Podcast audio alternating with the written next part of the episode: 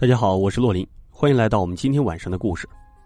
今天晚上讲到的故事来自于一个公众号，啊，然后作者呢是夜幕寒山，在这咱们先提一下，感谢这个故事源头。其实好多粉丝在问哈，这些故事都不是我经历过的，都是我通过各方渠道去搜集来的。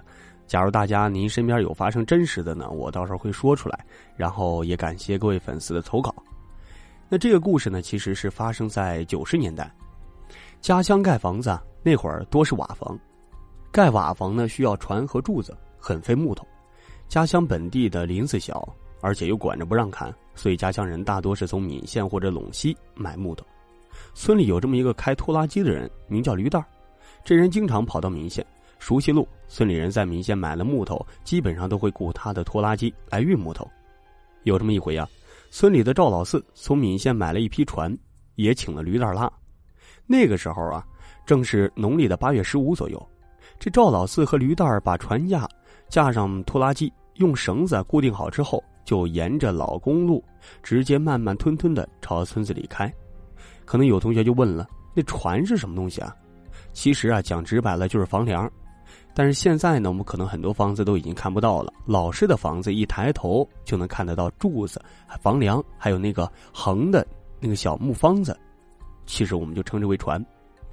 民县到村子的过路啊，并不是很远，但是那个时候这路况不好，又有几个险段，车子不敢开得太快。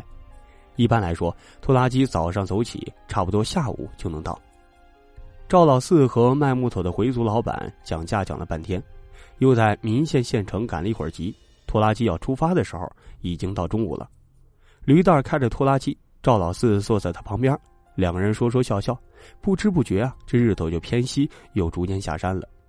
他们路过一个叫做野湖桥的地方时，天就黑了。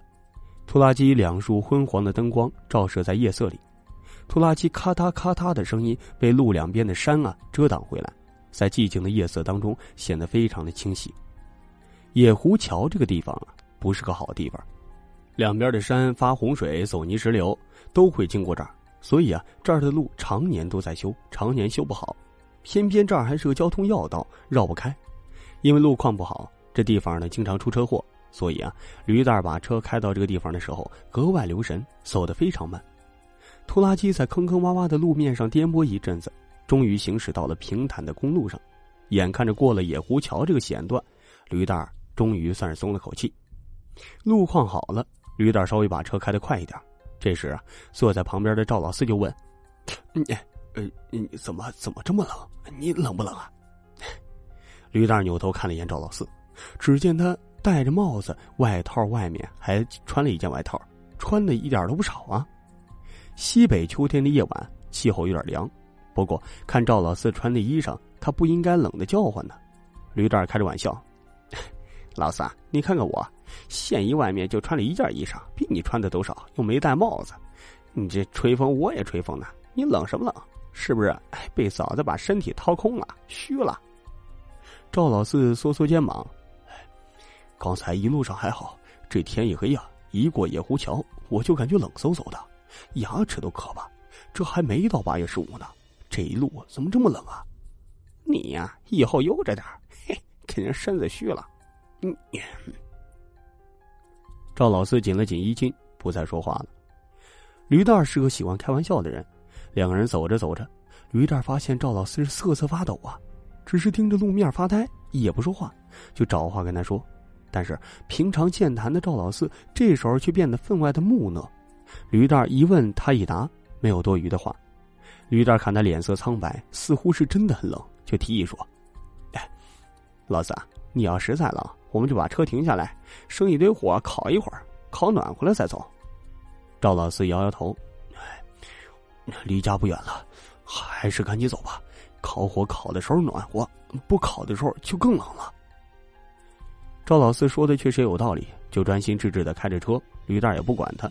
大概十点多的时候，他们终于算是进了村到了村口，转眼就到了到赵老四家门口了。赵老四老婆出来迎接。赵老四就对他老婆说：“媳妇儿啊，我可能感冒了，很难受，我想睡觉，你央求两个亲戚帮忙卸一下木头吧。”他老婆一看脸色不太好，就点了点头，找了几个同村的亲戚家，使唤了几个人帮忙卸木头。卸完木头，这几个亲戚，听说赵老四受凉了，在院子里洗了手之后，想进屋看看他。一个亲戚掀开被子就问：“哎，老四不要紧吧？”赵老四突然翻起一个身来说：“我不是老四，我是马家庄的马喜卓。”说完还挤眉弄眼笑了笑。站在地上，赵老四老婆和这几个亲戚被赵老四的话吓了一大跳。因为赵老四说话的声音啊，完全就是一个尖细的女声。有个胆儿大的亲戚就说：“老四，你是怎么了？大晚上的别和我们开玩笑啊！”赵老四依旧用尖细的声音说：“谁跟你们开玩笑呢？你们这儿的人，我没一个认识的。我和你们村的包爱宝是亲戚，你把包爱宝叫来，他认识我。”赵老四说话虽然发出的是女声，但是非常自然。完全不像模仿或者恶作剧发出的声音。有个年纪比较大的亲戚一看不对劲儿，就一边打发去请阴阳师，然后呢一边去喊包爱宝。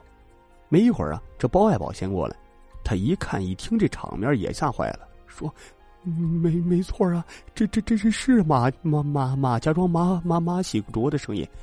可是马喜卓一年前在野狐桥出车祸，人人人人都走了。”站在地上的人一听啊，都很吃惊。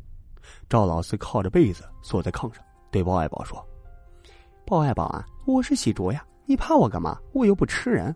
我要是不在赵老四的身子上，我也来不了你们村啊。”包爱宝颤抖的说：“这这，孩子他姨，赵老四是个好人，你别缠着他，你赶紧走吧，要不然大家被你吓坏了。”赵老四却笑嘻嘻说：“我不是不想走，是无家可归。”哎，你们吧，我早就听说你们去请了阴阳师，他的本事大，有本事他来了，肯定能把我想带到我想去的地儿。就这么三言两语的聊着，这个阴阳师终于来了。阴阳师一来呀，一看就知道怎么回事了，跨坐在炕沿上，就对赵老四说：“我知道你可能有难处，但是不管有什么难处，你这样附在赵老四身上会伤到他，有什么话？”抓紧说吧。这个赵老四一看到阴阳师之后啊，也没了刚才嘻嘻哈的不正经，一口气儿把这番话说来了。原来呀，这附在赵老四身上的马启卓呢，一年前在野狐桥去了世，也不知道是什么原因出了车祸死了。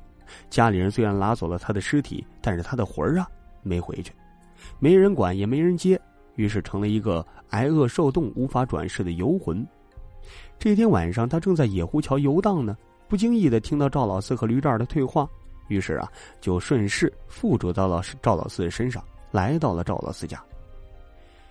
哎，这个时候也不是你回家的时候，你家里人估计行事匆忙，接你的时候没留意，把你留下这么久，你得先从老四身上下来，爬到我的背上，我给你想想办法啊。这赵老四点点头，突然接着一阵抽搐。这阴阳师就对众人说：“阴阳师对着众人说，好了，给老四灌点水。”赵老四喝了点水，慢慢精神起来。他对刚才的事情一无所知，瞪着迷茫的眼睛：“哎，拉了一趟木头，好累，好冷啊！